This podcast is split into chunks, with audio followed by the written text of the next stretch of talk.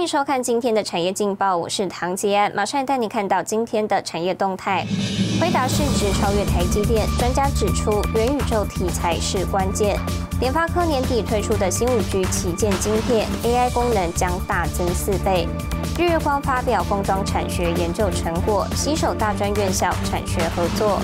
物价上涨忧虑浮现，十月 CCI 对物价水准信心跌破四十。来关心台股，美股再创新高，但演出开高走低行情，让台股多头戒慎恐惧。尽管中小型电子股表现亮丽，但金融、船产却相对疲弱，指数回防一万七千点整数大关。法人表示，近期上市贵公司陆续公布第三季财报，个股震荡相对剧烈。台股若能在一万七千点之上站稳脚步，搭配第四季进入消费旺季。指数有机会克服半年线一万七千一百零七点之后，转为回升走势。美股及美元指数后市走势，则是台股可能的变数，提供给您参考。接下来，请看今天的财经一百秒。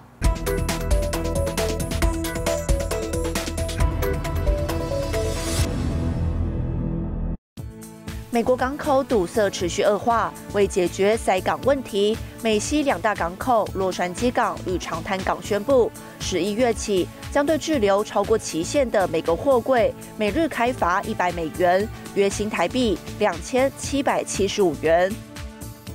彭博报道，根据海纳国际集团研究，与九月相比，十月晶片交货期增加一天至二十一点九周。十月晶片交货期录得近九个月来最小增幅，这可能暗示着晶片短缺的危机逐渐放缓。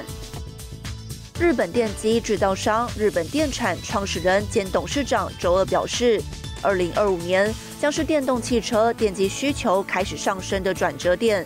由于削减成本的压力，一些汽车制造商预计将开始从其他公司采购电机，而不是自己制造。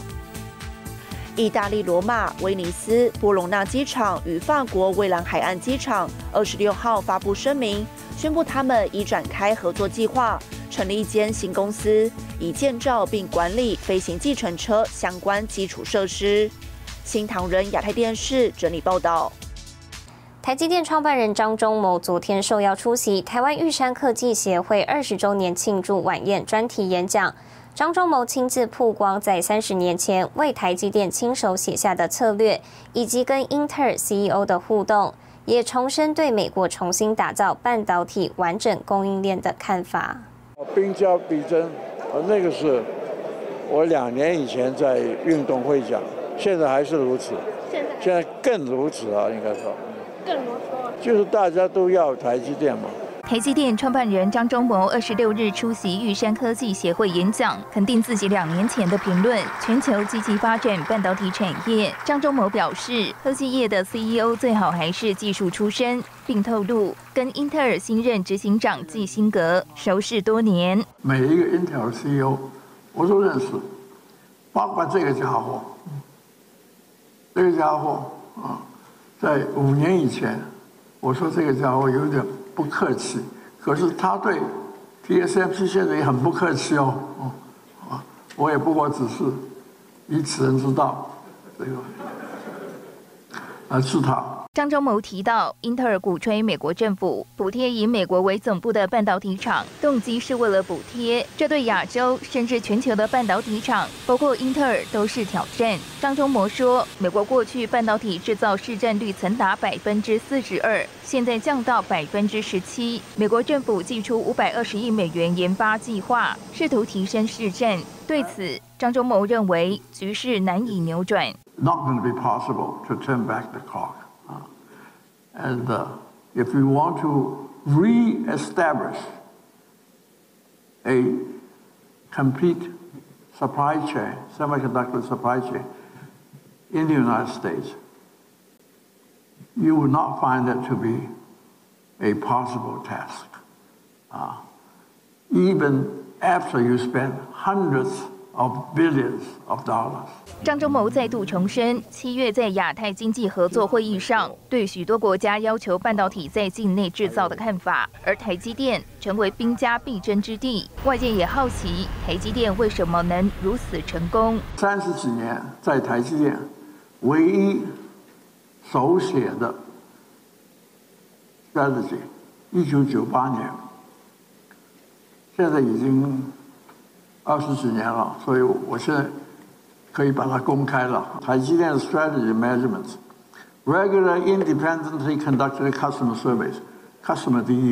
张忠谋大方分享三十多年前在台积电的唯一手稿，这也奠定了台积电朝护国神山发展的重要商模。至于被问到台湾是否能在半导体产业保持领导者地位，张忠谋表示，只要把营运的中心留在台湾，相信可以做到。新唐人亚太电视高建伦、李晶晶，台湾台北报道。带您看到今天的国际重要财经报纸讯息。彭博社：特斯拉以低营收挤进一兆美元市值排行榜。金融时报：减碳趋势下，化石燃料类股前景看淡。荷兰退休基金龙头 ABP 出清一百五十亿欧元持股。华尔街日报：谷歌 Q 三季度营收创十四年新高，广告获利成长近一倍。日本产经新闻。调高全年预估，日本电产 Q 三盈利增一成，投入电动车生产。全球发展半导体带来经济效益，还有废弃的问题。带您直击全台第一座废气处理设备生产线背后的灵魂人物——总经理吴宗学是如何从半导体老将化身为全台废气处理设备的龙头？一起来了解。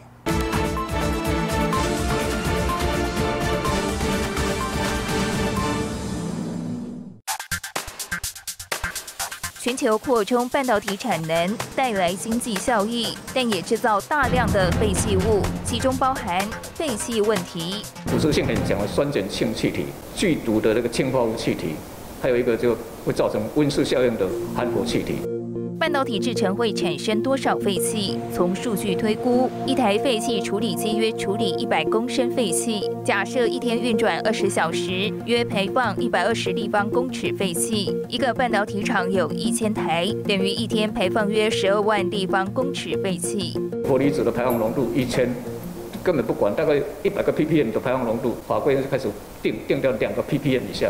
我从一百 ppm 要降到两个 ppm 是一个很大的挑战。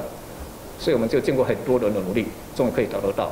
那么这些废气该如何处理呢？带领直击全台第一座半导体废气处理生产线。废气处理设备的核心段选用耐腐蚀的镍合金，以焊接最高工艺的鱼鳞焊来雕琢衔接口，配合客户半导体制程达到 PM 二点五标准。吴宗学成功开发先进制程使用的废气处理设备。做了两纳米、三纳米的话，你。你的粉尘颗粒粒径呢，一定要小于二点五以下，非常大的一个门槛了。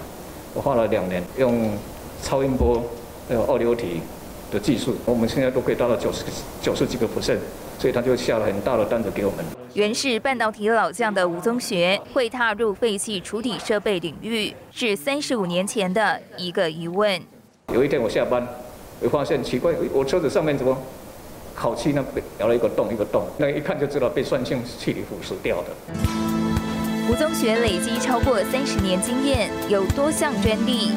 研发五大类处理设备，包括电浆、燃烧、电热水洗、纯水洗及吸附触媒。重视研发的他，常年与工研院、核研所、交大、成大等多间研究机构及大学合作，曾开发出臭氧触媒的负氧碳材技术，进一步应用在空气处理设备，踏入医材领域。那重点都是一样，你臭氧处理不能直接排放。不能泄露，不然的话对人体的伤害。希望将来能够跨出这个医疗器材领域的设备继续开发。七十三岁的吴宗学以诚信的经营理念，获得台湾半导体、面板等指标大厂青睐。下一步将扩大版图，贴近民众生活。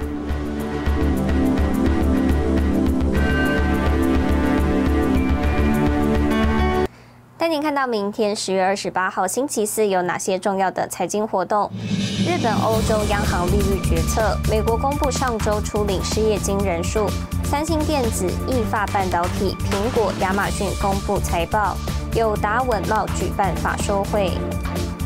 谢谢您收看今天的产业劲报，我是唐吉安，我们明天再见。